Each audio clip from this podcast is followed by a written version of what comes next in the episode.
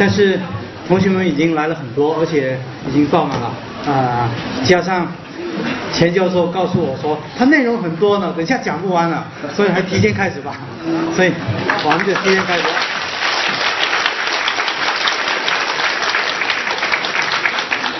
呃，在钱教授正式演讲之前，我做一个导言。呃，作为学者的呃钱理群和作为斗士的钱理群，呃，不用我介绍，因为这么多人来，肯定都知道他的情况，而且了解过了。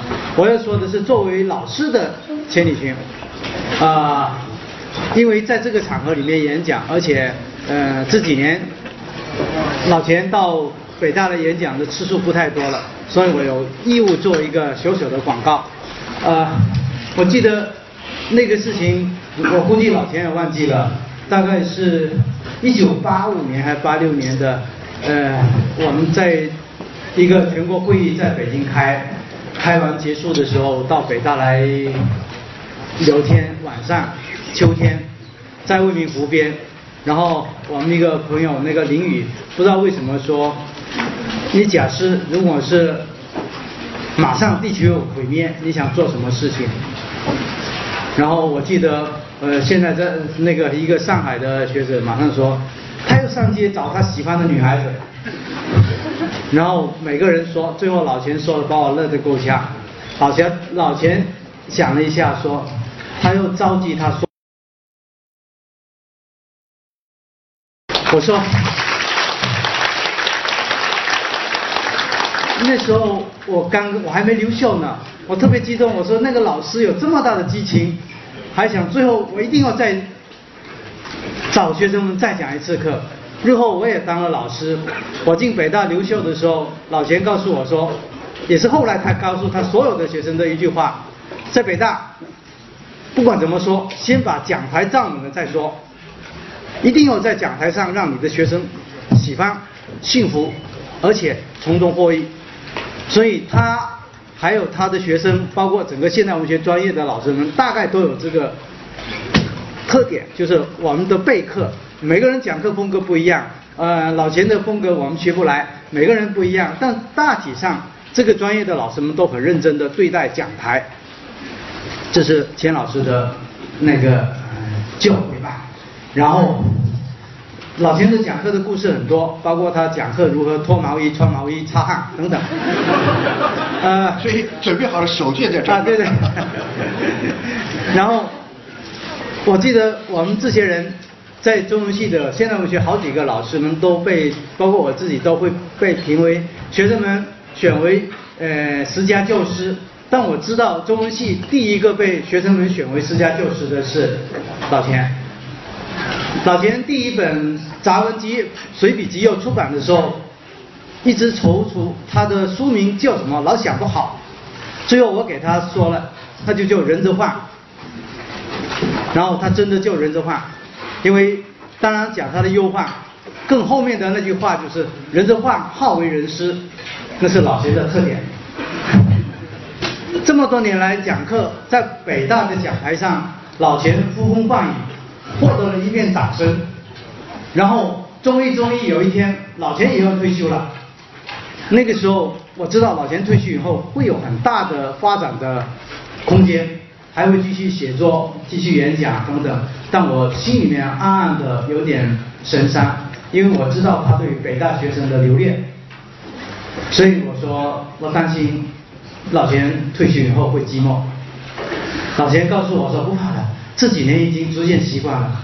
他以前讲课，所有的人都跟他一起激动；到了后面几年，感觉到有的学生听课，但在下面打游戏，或者是不再认真的跟他眼神交流，所以老钱有点伤心。终于有一天，老钱退休了以后，没想到他找到更大的天地，北大没有了。课堂准时的课堂啊，我说是准时的课堂。他在中学、在小学，在全国各地找到很多很多的课堂，因此我们不断的看老钱在全国各地跑来跑去，除了读书写作以外，还在各种各样的课堂上演讲。可惜的是，北大学生听他演讲的时间就少了。周一周一有一天，我说我们又请老钱来做北大做专题的演讲。刚才鲁上老钱告诉我说，这可不是告别演讲，你别弄得太正式了，还会再来的。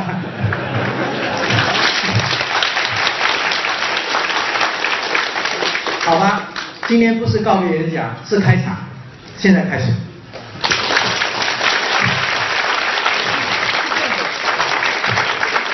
要讲什么？后面听见吗？后面听得见吗？可以啊。好，那我就这么拿着讲。啊？那个先让您这边这边。扩音器。什么？还得用这个？我看看，这样你喂这样讲行吗？听见吗？听见吗？啊？听见后面听见吗？听不见，还是用这个。那这个啊？为什么？后面听见吗？这边听见？还是听不见？这都听见了啊？看不见。好，看不见。等一下。看不见，那没办法。那等讲完以后再来个回答问题的时候再站着。现在先站坐着。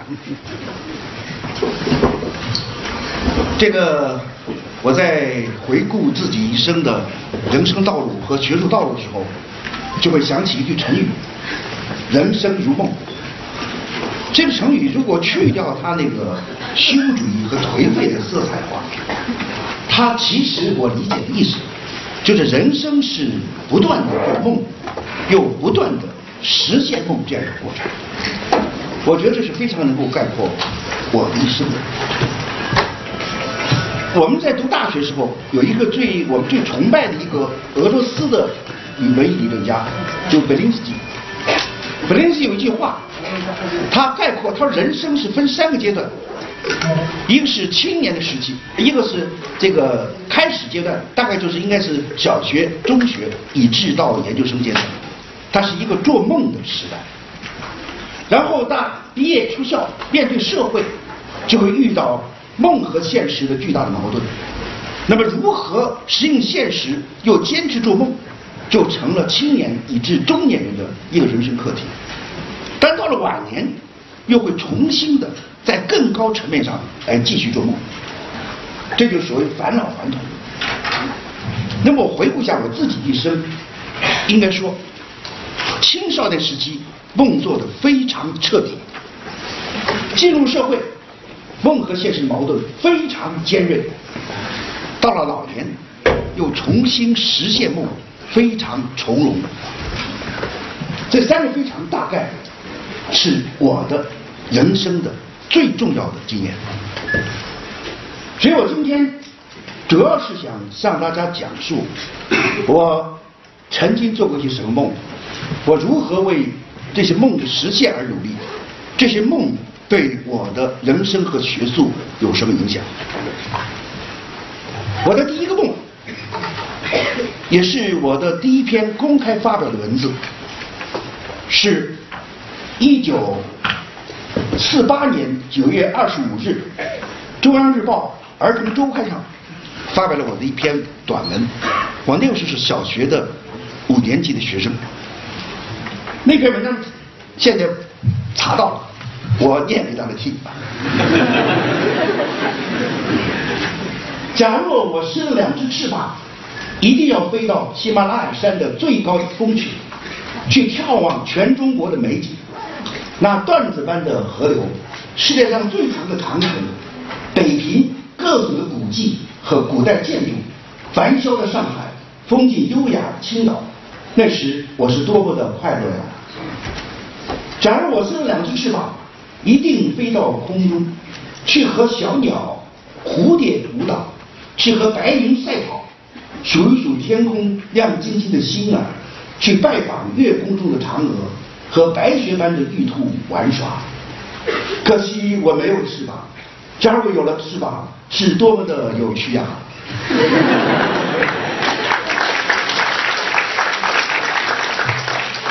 今天来回顾这个小学五年级的一篇作文，我们来解读这个我的第一个上喜马拉雅山的梦。我以为有三个层面的意思。首先，第一个层面也是最简单的层面，就是旅游。了解我的朋友和学生都知道啊，我的业余爱好就是旅游。我这一辈子最大的愿望就是到全世界去，全中国、全世界旅游。而且我在我的青少年时间就有三次旅游梦。刚才说的是第一次，九岁的时候，一九四八年，到了十七岁，我考上了北京大学。第一次来到北京大学，到天安门，非常兴奋，然后就突思异想，如果天安门的那一边是美国，如果从天安门一跟头翻到美国去，多好玩啊！最后就写了一首，写了一句诗，叫做“一跟斗翻到西雅图”。为什么西雅图呢？其实没别的道理，因为这个图啊，有押韵不押乌韵的，是西雅图。我当时还不知道西雅图是什么东西啊。但是这一首诗，这一句诗，一跟斗翻到西雅图，在文革中被揭发出来，就成了我的重大罪状。说你看钱理群多反动啊，他十七岁就想投靠美帝国主义，你简直不跟他说清楚。其实我在六十年初，也就是二十多岁的时候，我还做了一个梦，这个梦幸亏没有被揭发出来。就我到贵州去，我对我的同时的朋友说，我说我相信，以后啊，我总有机会要到欧洲去旅游。在那个时候，到欧洲旅游是一个非常大胆的梦想，因为那个时候大家知道中国是对外封锁的啊。幸亏这个我的朋友没有把这句话给揭发出来，如果揭发出来，就更更倒霉，就不知道该怎么说了。所以一直就想到远方去旅游，这个梦一直到退休后开始实现。二零一九年，我真的到欧洲去了，我把它称为欧洲浪漫之旅，漫游雅典、庞贝古城、威尼斯、罗马、维也纳和巴黎，都是青少年时代从文学里所向往的地方。到二零零五年，我果然去了西藏，我称它为是挑战极限之旅。到二零零七年，我跨海东去，到了美国，而且真的到了西雅图。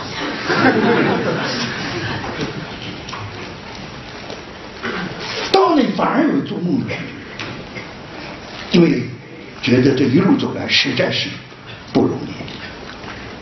我现在我的旅游梦还没有结束，你们知道我最想去哪个地方？一个是想去印度，一个是想去伊拉克，因为那两个地方都是人类文明的发源的地方。如果实现了我这些梦，我大概这一辈子就没有往来这世间一生。这大概是喜马拉雅山的梦的第一个含义，旅游。第二含义。它背后是隐含着一个对大自然的崇拜。就很多朋友知道，我每旅游必须要摄影，我喜欢拍照。为什么喜欢拍照呢？因为我觉得这个人和我在大自然面前的感觉、感受是没有办法用文字来表达的。我在大自然面前常常有一种敬畏感，用文字无从表达。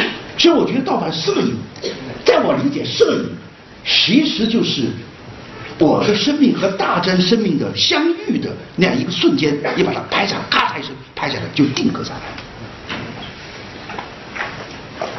所以，我曾经说过。我的文字，我的表达，我的自我表达有两种方式。我和人的关系的表达，主要通过文字；我和自然关系的表达，主要是通过摄影。也就是说，我甚至对我的学生说，我的摄影作品比我的学术著作更加重要，更有价值。很多人都不相信，是吧？为什么？因为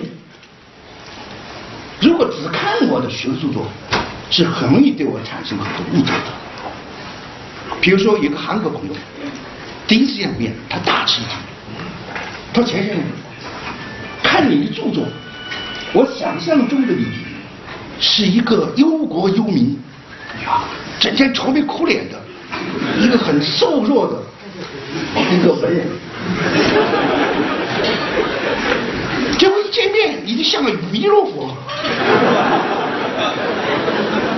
跟文字的感觉相距太远。”我说：“这道理很简单。”就是因为你没有看我的摄影作品，所以这些年来，凡是我的学生和我的朋友来看我，我给他们就让他们看我的摄影作品。最近这两年，我把我家我所住的那个地方的风景。四季风景都拍了四相四本相册，取了一个名字，每一个取一个名字，春绿、南夏、秋黄、明冬，地方在不同季节去拍，而那些摄影作品，它的特点就是色彩特别特别的绚烂，非常浓重的。红、绿、蓝，这个色彩，其实这正是表现了晚年的我的内心的那个灿烂的那一面。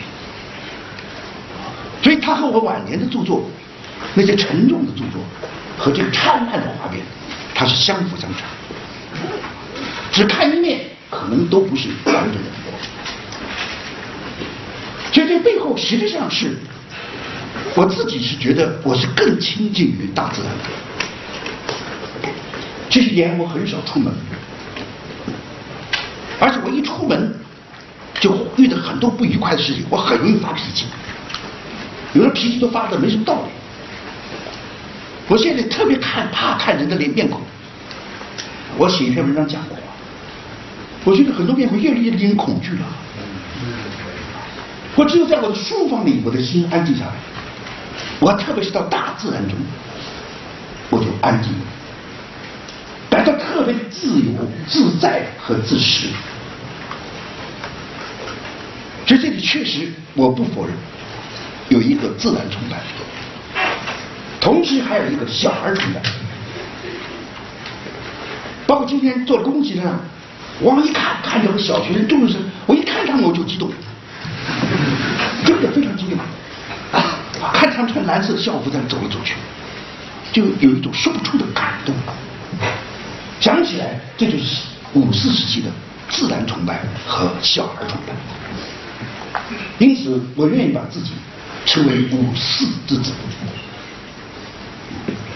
而这恰好五四又是我的研究对象。那么这样，我的研究对象和我自己的生命有一种内在的契合。这大概是就是我的现在的这研究的底气之所在。这是喜马拉雅山梦的第二个层面，喜马拉雅山的梦的第三个层面，它是表达了从童年开始，而且贯彻我到一生的对未知的、神秘的远方世界的好奇心，对未知的、神秘的远方世界的那个好奇心。所以我那个梦不仅是梦喜马拉雅山，还梦到月亮去，到宇宙去。这个好奇心是值得维持。我的高中同学和我的母校的中学老师们，到现在还记得我在高三毕业的时候曾经做过演讲，总结我的学习经验。我就是学习最重要的就是要有兴趣，要把每上一门课都当做一个精神享受。学习就是探险。就是不断的探索新大陆的这个过程，要带着好奇心，带着期待去上课，这是形成了我一个最基本的学习观、基本的读书观，以后成为一个基本的学术观念。简单说呢，有三个关键词。第一个关键词就是好奇心。我始终觉得我的面对的所谓学术研究，就是始终面对一个未知世界。对它就充满了好奇心。比如说，我研究了一辈子鲁迅，但是我到现在还觉得有一个我没有完全理解这个鲁迅在。我对那个我没有完全理解那个鲁迅充满了好奇心，这就是我不断的研究鲁迅的一个内在的一个动力。最近这几年我在研究毛泽东，我就始终觉得有毛泽东迷和毛泽东相关的中国迷在那里在远方在等着我。他焕发出我一个巨大的不懈的研究的激情。因为我知道我无力无力来解决这个鲁迅迷和毛泽东和中国迷，但是我要为解这个谜多少做一点贡献。这是好奇心。第二个关键词就是发现。学术研究的全部意义和价值就在于它对这个研究对象不断的有所发现，才能保持研究的新鲜感。你就发现可以多可以少，但是必须有发现。这是我的老师王阳先生给我们定的规矩，就你没写一本，不管你多多少少，你必须有你自己的发现，没有发现你别写。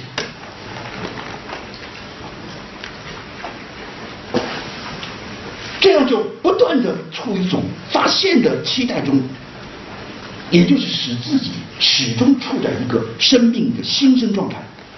我也把它叫做婴儿状态。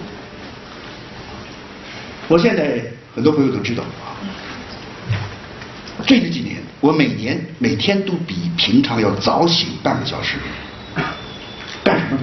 就想今天可以做什么事情，有什么东西可以新的发现。比如今天早上，我又提前醒了半个小时，一个是想现在的讲课。我怎么讲。另一个，因为我现在正在搞广告文学史，我就想有个条目该怎么写，是非常兴奋。所以我今天讲完了回到家里立刻要写，就每天都有一种新生状态，每天都有一种发现的冲动和欲望。于是有了第三个关键词：快乐。我喜欢说“好玩”这个词，这是好玩，好玩。就是说，这种对。未知世界的好奇心带来的发现，会给你带来的无穷的快乐，使你觉得生命中有一种意义，在这个发现过程中获得某种意义，并且获得了快乐。所以我从来说，我的学术研究首先是为我自己，我不是为社会，也不是为国家民族，当然有这个，首先是为我自己。为什么？我要从我的研究中来获得我生命的意义和价值，获得我的快乐。所以我认为，一个真正的研究者，他最重要的品质，就看你是不是有具有通过学术研究来创造自己生命意义的能力，有没有这个能力来创造自己的生命？这样你才对学术会有真正的爱，而且是永不枯竭的爱。以上是对我的第一个梦。喜马拉雅山梦的一个解读啊，那么太长了，拉回来讲第二个梦，就是刚才陈明老师谈到我的教师，我印象非常深刻，在我读小学六年级的时候，这个我们的小学老师，我们的班主任吴新先生和我们的图画老师杨宏毅先生，他们两个办了一个板报，这杨老师画了个画。题目叫这个怎么叫题目叫你长大了做什么？杨老师画啊，或一个学者，或者做学者，或者是做医生，或者是做什么什么什么，每个都画一画，然后叫我们全体同学的在上面签名。啊，我和我的当时玩的最好的一个女同学一起。呃，我小时候啊，小学、中学，我不跟男孩玩，都是和女孩在一起玩的。就有很多初恋的女朋友吧。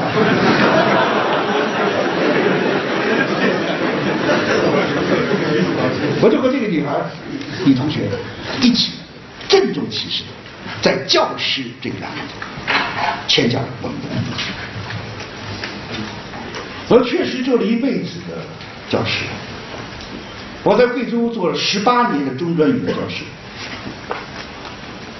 从一九八一年到二零二零年，在北大当了二十一年的大学教师。二零二二年退休以后，刚才陈老师讲到，我又到我的母校南师附中，到北师大附中，到北大附中去开专门开鲁迅专题课，啊，不是演讲是课程啊。那么这样，我大概是做了四十年。在国内讲学不够，我二零一九年到台湾去讲学。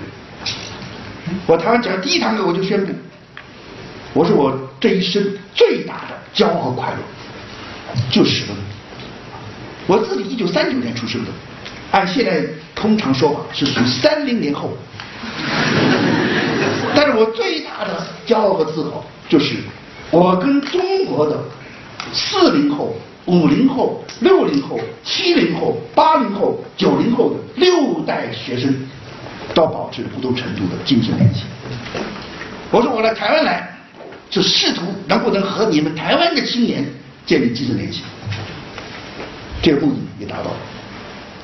证据就是，前一天我收到一封台湾学生的信，说钱老师，我们好想你啊。这一句话就够。人生治学、教学的意义和价值都在其中。我要强调的是，教师对我的不仅是对我个人的这种生命的价值，而且他对我的学术工作也有重要的价值。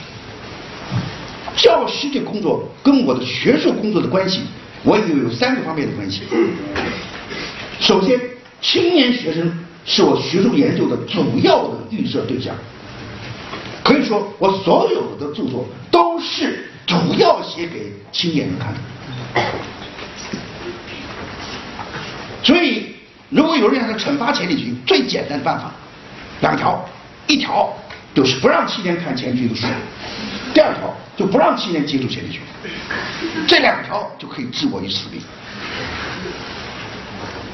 我现在最大的痛苦和遗憾，就是我刚完成的关于毛泽东这本书，无法让大陆青年看到，这对我是一个最大的惩罚。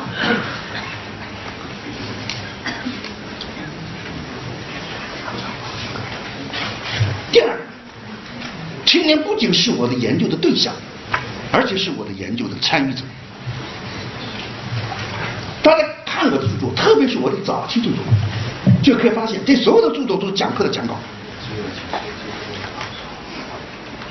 而且我每次，我都在在座几个比较老一点的学生，啊，我要从这里大家会知道，我当时是有习惯，我在研究一个课题，每一次学生到我家来，我就跟他讲我在想什么。每一次都谈，谈来谈去，谈完了，我这本书出来了，然后上课堂讲，讲完之后，然后整理出来就是我的书。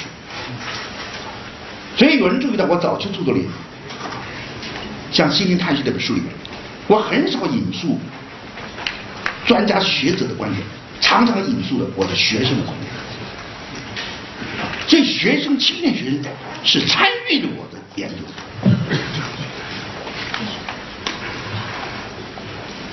这同时就决定了我的学术风格和学术体式。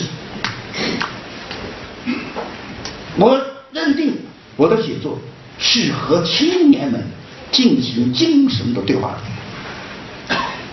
因此就决定了我的学术叙述语言的特点。它非常坦诚，非常真挚，非常通俗，非常流畅。它是为了方便于交流。我很少用学术用语，即使用也要把它转化为大家可能理解。这就是一种心灵交流的需要决定我的叙述风格。那么特别退休以后，我越来越想创造的新的学术文体，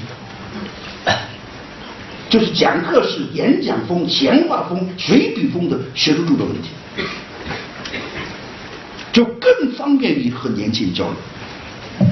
这种所谓演讲风、学闲话风、随笔风的学术文体，它有几个特点。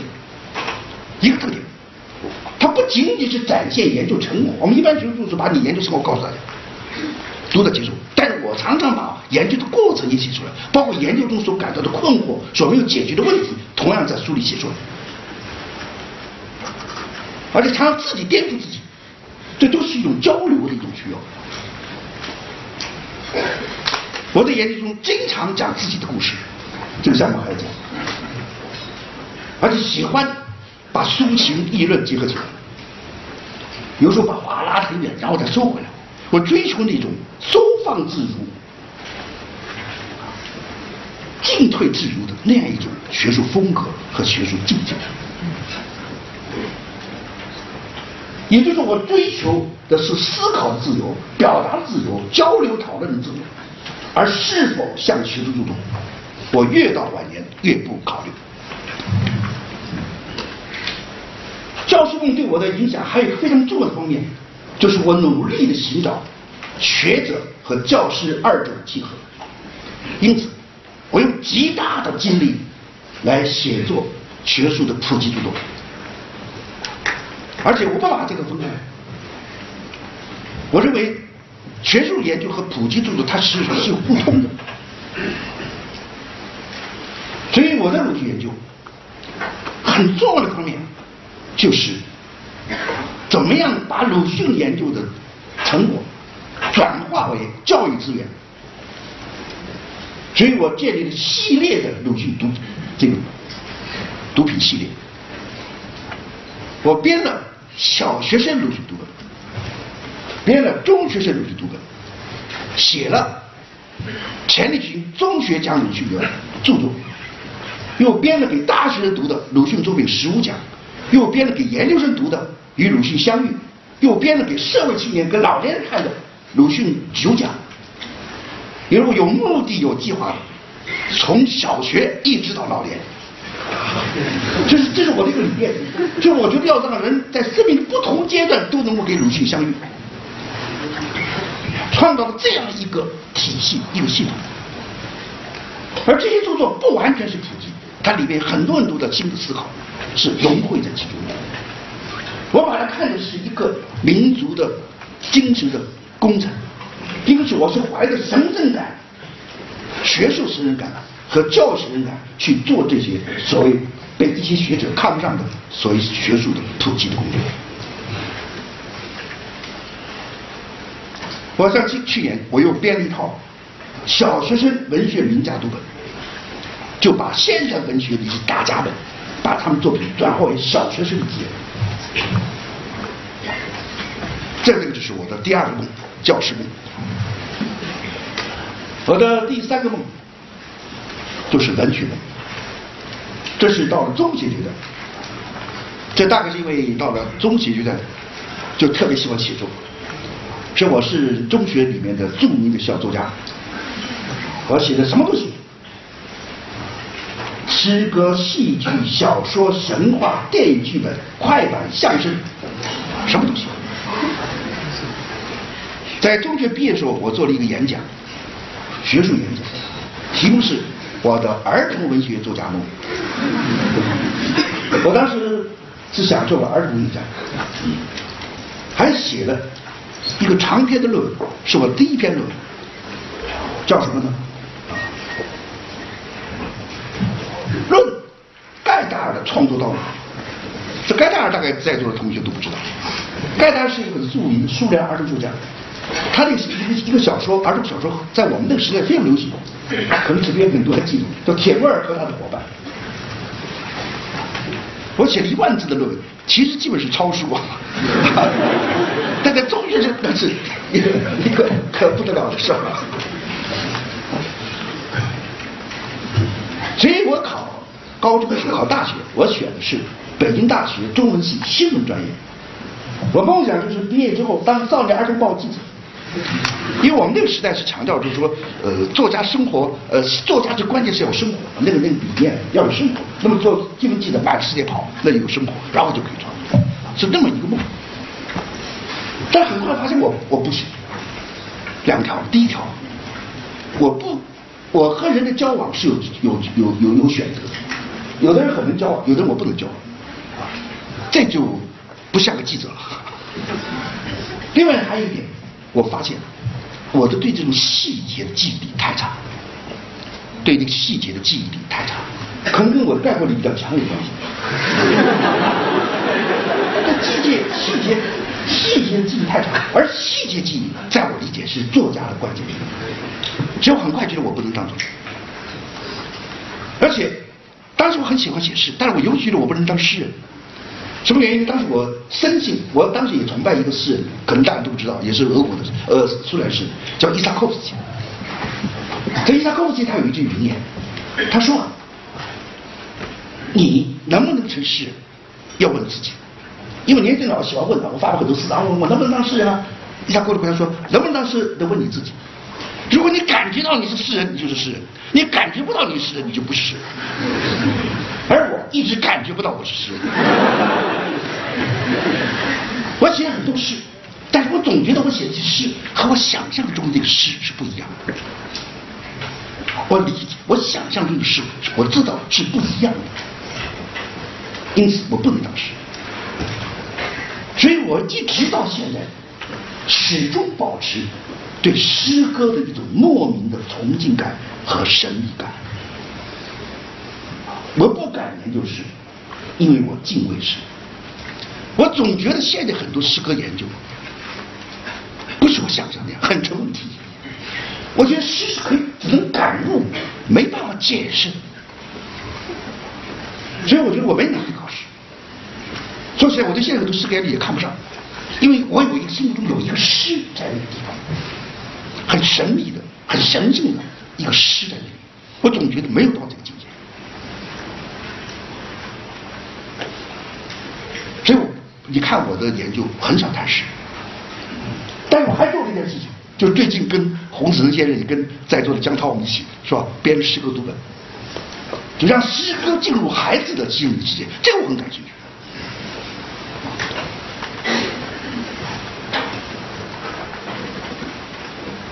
那么，文学梦就此破灭。那么最后一个梦，学者梦。我大概从大学三年级开始，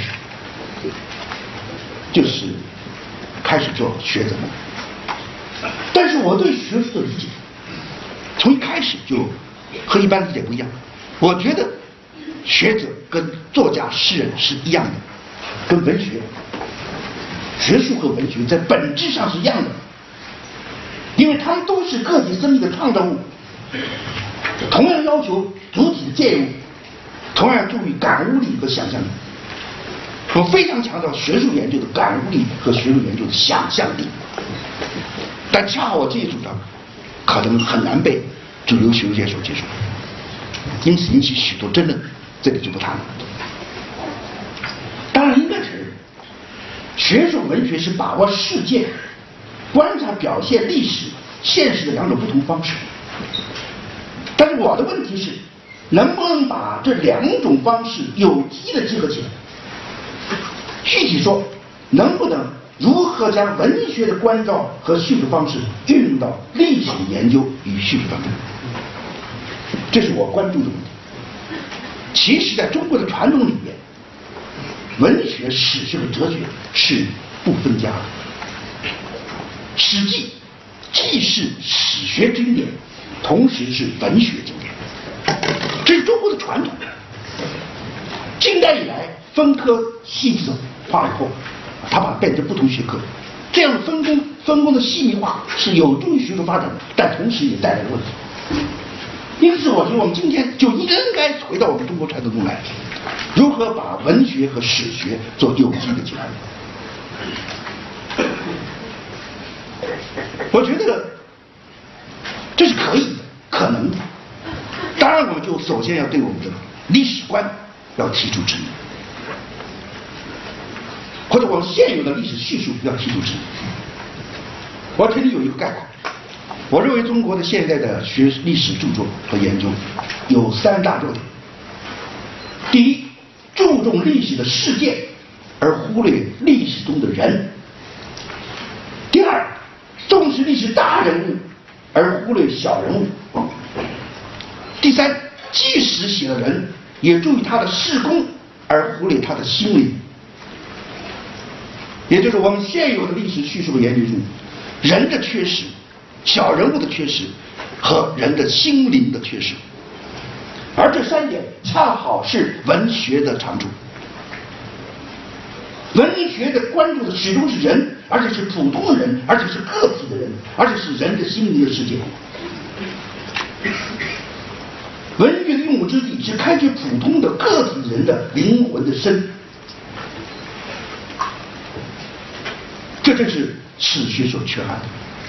另一方面，文学的优势使它注意历史的细节、人的日常生活、历史的具体性、个别性和偶然性，而这些也常常在我们现在历史研究中所忽略。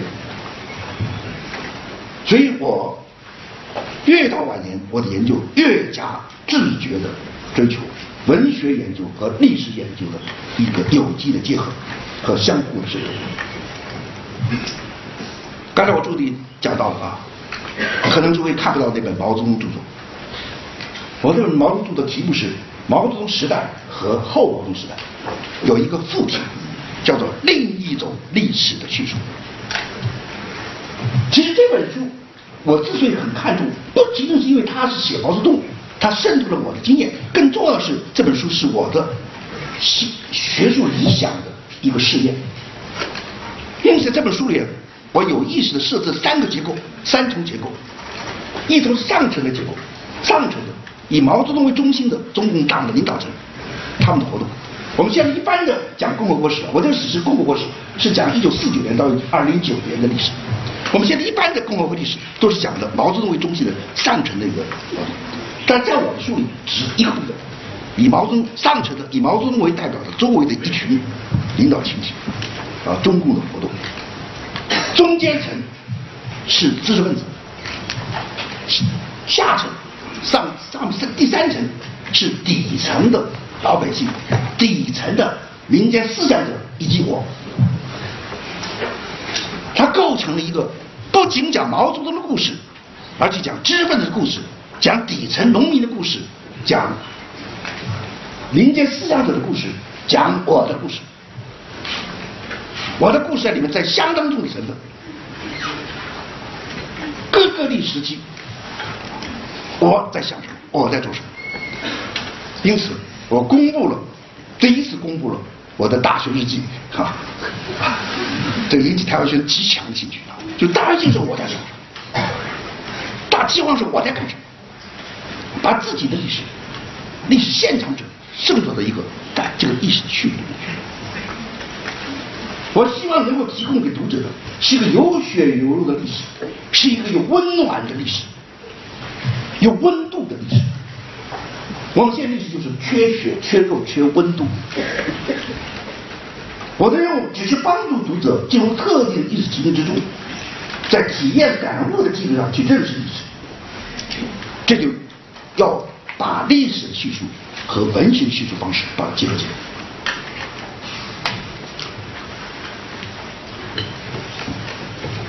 那么，我的青少年时的梦讲完了，喜马拉雅山梦、教师梦、文学梦、学者梦。那么这个梦是够的，够彻底的了，全面而彻底。我大学毕业，一家伙把我分到贵州山区，大家可以想见，这个梦和现实差距有多大。那可以说是引起巨大的痛苦，空前的尖锐的矛盾。但是啊，这个我在我的精神自传里已经详细讲了，今天不讲。但是即使这样，我还继续做梦。经过反复的思考，我做了一个梦。我当时在贵州的安顺的一间小房间里面，很冷的小房间，做了一个梦。啊，有一天。要回到北京大学的讲台上讲过去，这文革期间做的梦就是极大胆的一个梦，而且这个梦大家可以看到，回到北大讲台讲鲁迅，他是把我的文学梦、学者梦、教师梦，把它统一起来。为了就这样一个梦，我在贵州足足的准备十八年，然后到了北大。又准备了七年，一直到一九八一年才开始在讲台上讲下去，实现理念。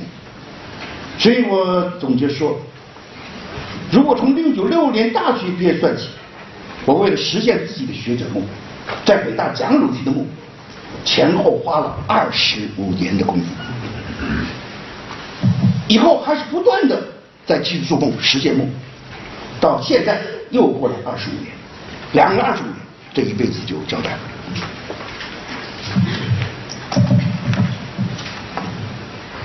时间来得及。以上是我的梦的过程。那么下面我要讲，我到了北大，怎样实现我的学者梦？我把它分为，我在北大的学者生涯有四个阶段。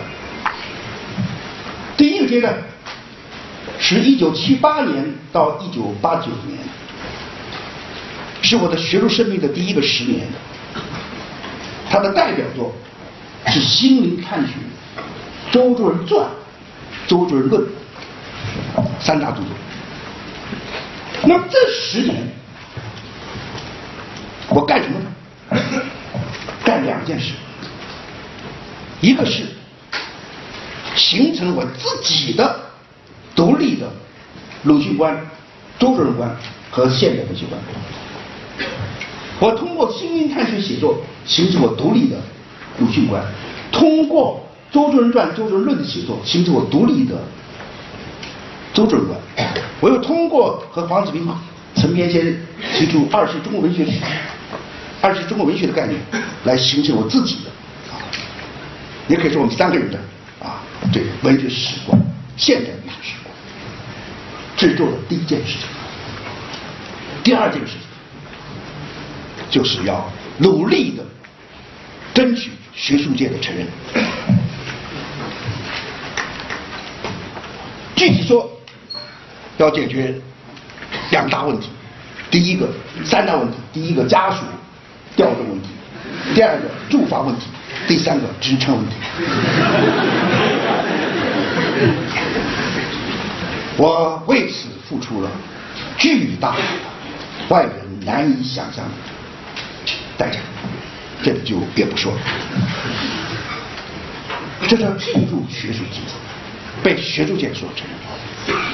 我觉得在现代中国这种体制下，这是必要的。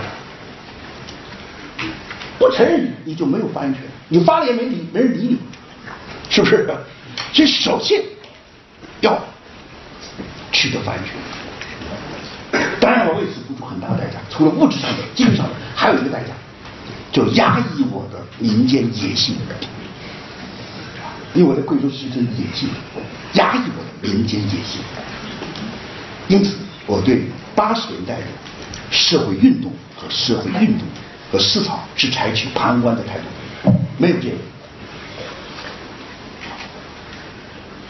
这是必须付出的代价，但同时带来我内心巨大的痛苦，而在当时还无法表达，这会决定后来的变化。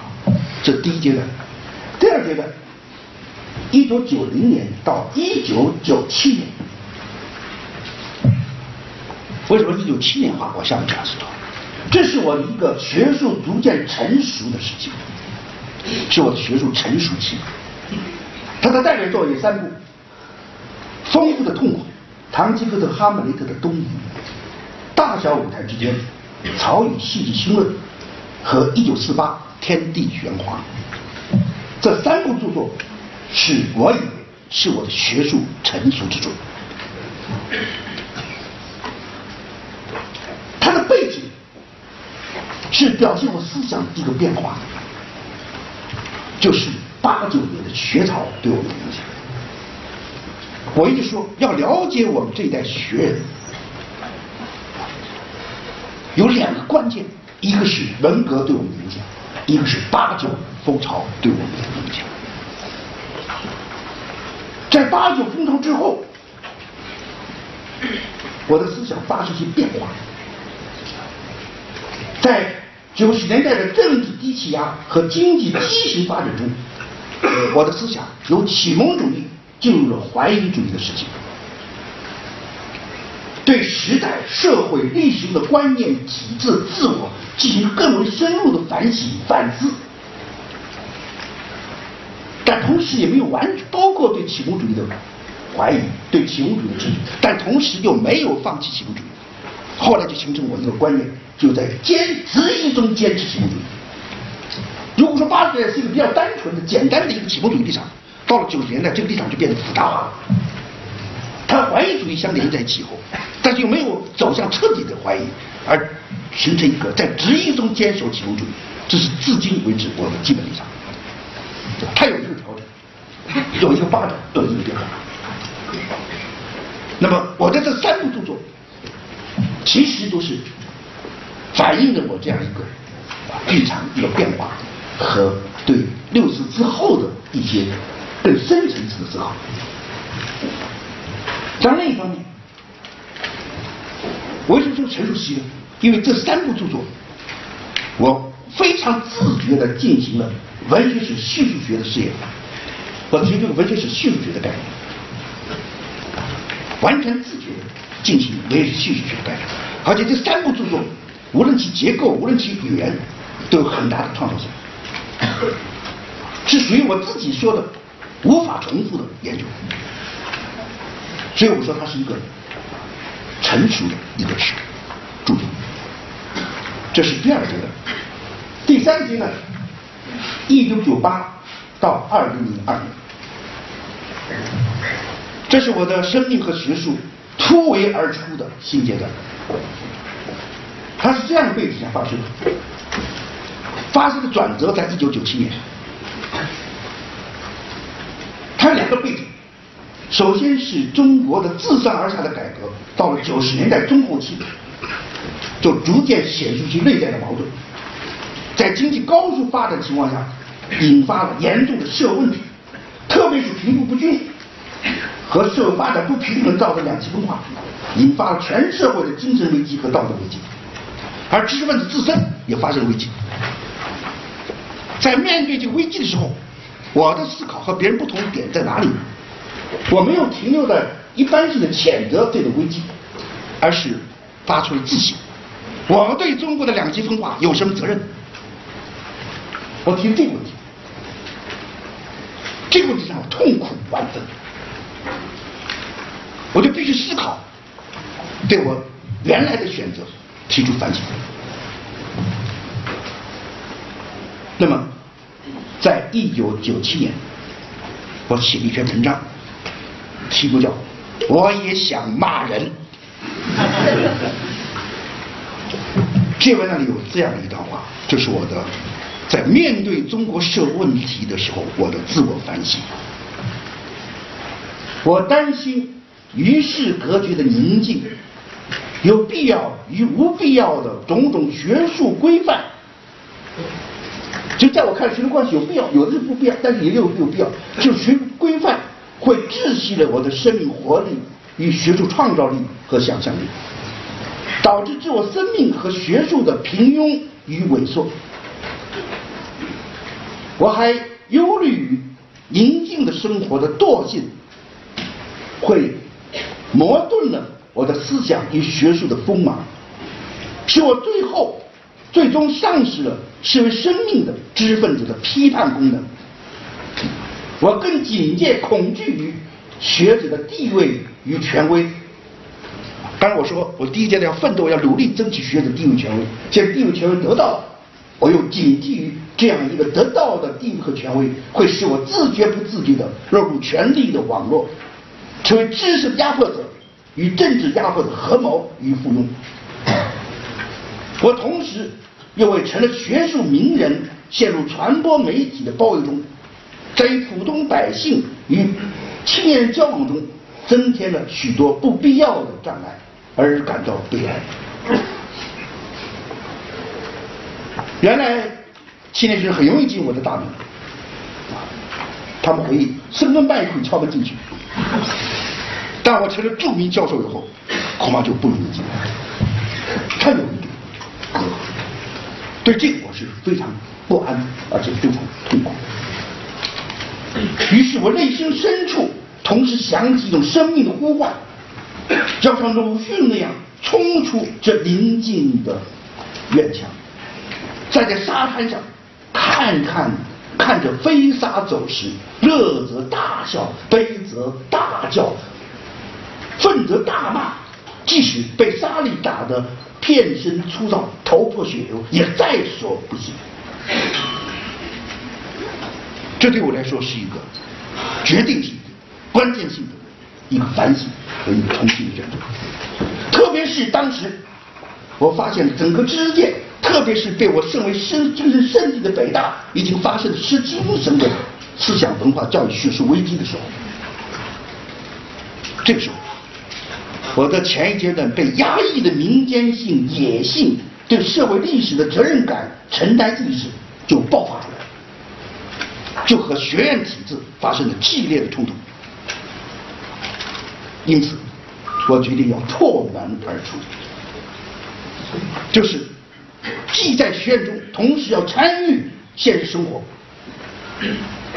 来扩展学术研究的新的空间、新的发展余地，要重新回到民间社会去寻找新的精神基地，形成上下结合、上下互动。对我个人来说，就是重新向文革文革后期的我的民间思想者那样一个身份的更高层面的一个回归。那么在这样一个指导思想上，我做了三件大事。第一件是借北大百周年校庆之机，当时北大一个百周年校庆，搞得非常隆重、非常官方化。我借这个机会，发动了一个民间纪念，以发扬蔡元培开创的北大传统为中心的民间纪念活动。我们编了蔡元培的话剧，在北大舞台上演出。我们成立了蔡元培小组，进行了广泛的采访，开展各种各样的讲座活动，最后出了一本书。这是我做的第一件事。第二件事情是开始介入中小学语文教育改革，主编了课外读物《新语文读本》。第三件事情就写了一篇文章，叫《不如抹杀的思想遗产：重读北大右派反动言论汇集》，进行反右运动的研究。明确提出要重新评价1957年反右运动，要建立1957年学。那么我做的三件事情，都引起社会强烈的反响，同时把我推到了一个漩涡的中心。我这三件事意味着我的自我角色的一个自觉的调整。原来我的角色是学者。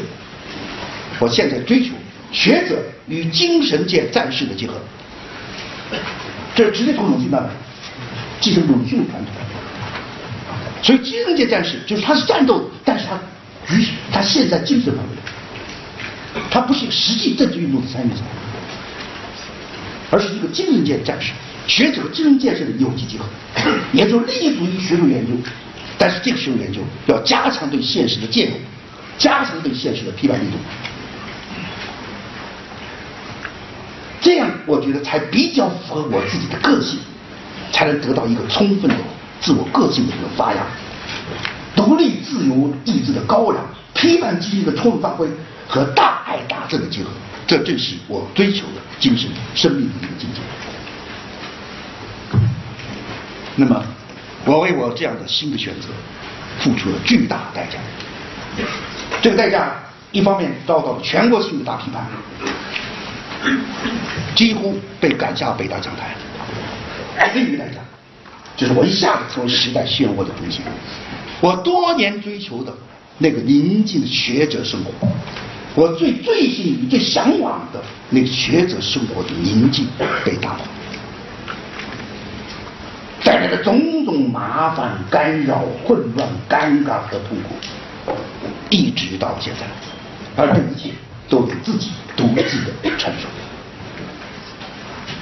这时期写作也发生偏移变化，思想学术水平成了主要问题、重要问题。压在身上的坟，拒绝遗忘前进文学，在当初产生相当大的影响。我的学术研究又回到了鲁迅，在第二阶段是走入去，第一阶段是讲鲁迅，第二阶段走入去，第三阶段是草原，也有三部之作。话说出世兄弟走进当代的鲁迅，与鲁迅相遇。我对鲁迅的关照也发生变化。如果说八十年代研究鲁迅，关照的是独立的思想者、启蒙者的鲁迅，那么到九十年代，我关照的鲁迅是精神界战士、真正的知识阶级的鲁迅。强调鲁迅现实关怀、底层关怀、社会文明批判，这显然是折射了时代的变化。这是我的第三个阶段，第四阶段，二零零年退休到现在。进入了自我生命和学术的新的开拓时期。我就是说过，退休是我一生中最大幸福的事情，因为退休就可以胡思乱想、胡说八道。因此，当中国的在职的学者越来越陷入体制化和专业化的学术心灵的智库，并难以摆脱的时候，我却获得相对的，当然是有限的自由。可以说，我是全面的回归到原来的民间研究地上，同时又和学院的专业研究结合起来，达到你的高度。我自觉的从学术界退出，拒绝了各种名利的诱惑，自觉的把自己边缘化。正因为这样，我的自我创造力、想象力以及潜在的研究素质和能力，才得到更为自独立自主的自由的发挥。我突然意识到，我的自我生命和学术生命到这个时候才进入高潮时期，这是我完全没有想到的，而且这个高潮还没有过去，还在继续。那么这个时期学术研究有了重大的转移，就从对现代文学研究转向对当代思想史和当代历史的研究。还有三大著作，第一本《一九五七年学研拒绝遗忘一九五七年学研究笔记》，第二本我的精神自传，第三本就是刚才说的毛泽东和后毛泽东，毛泽东时代和后毛泽东时代。